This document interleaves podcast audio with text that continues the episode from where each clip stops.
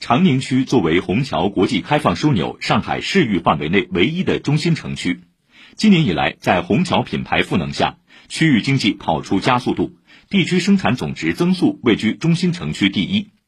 经济硬成绩频现的背后，得益于长宁不断厚植的营商服务软实力。请听报道。谈起定西路上的新威智谷，运营方创意副总裁黄志伟颇为自豪。新威智谷改造完成后，三个月之内完成百分之一百注册率，引入的都是响当当的好的企业。新威智谷前身是巴黎春天长宁店，历经两年的城市更新和业态重组，成为长宁区经济数字化转型的特色基地。一街之隔的邻居有中科院微系统所和硅酸元所，还与网红街区愚苑路毗邻。今年四月开业后，芯片设计、区块链、场景设计等领域的新型企业纷纷进驻，主打智能传感器业务的希瑞科技就在其中。这家中科院微系统所孵化出的隐形冠军，将销售和应用团队整体迁入，市场经理王。小杰用宜居宜业来定义公司新址。这里一方面是有一些 AI 的一些应用场景啊，就是在附近；二一个是有配合我们的一些企业，包括知识产权啊、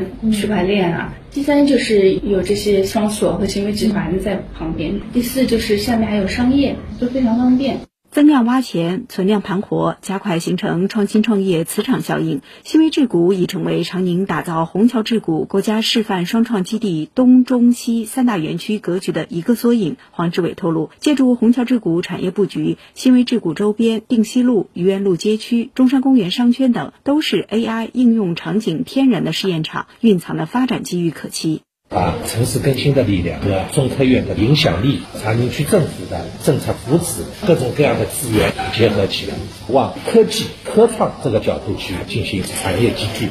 释放更多优质载体，丰富创新创业生态圈，吸引金凤凰落户的同时，长宁也在进一步擦亮店小二招牌。前不久新成立的大虹桥中日企业交流发展联盟，就得到不少日本企业的热情响应。联盟在大虹桥营商服务中心常设办事专窗，还将搭建平台，开展项目对接，拓展合作机会。位于虹桥经济技术开发区的上海国际贸易中心，是中国单栋楼宇里日本企业最多的一栋，集聚着一百八十五家。家日本企业近三十家日本地方政府代表处，日本传奇社中国公司在此入驻三十年。长宁专业而精准的服务令公司管理部部长原田彻印象深刻。刚到上海时，我们公司只有四五个人，现在已经有两百多人了，在上海的发展超出了预期。这次联盟成立之后，我觉得中日企业的经贸合作还将得到持续提升，我们公司也会获得更多。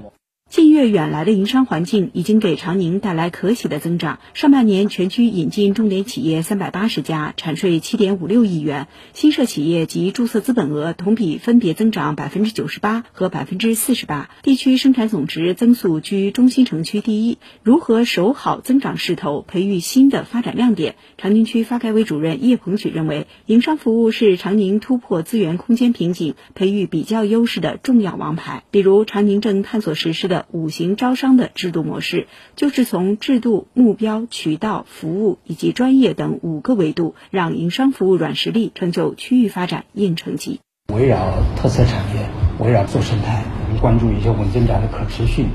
也关注存量企业的服务，通过优化服务、优化营商环境，使它更多的业务发展起来，来挖掘增量。以上由记者李雪梅报道。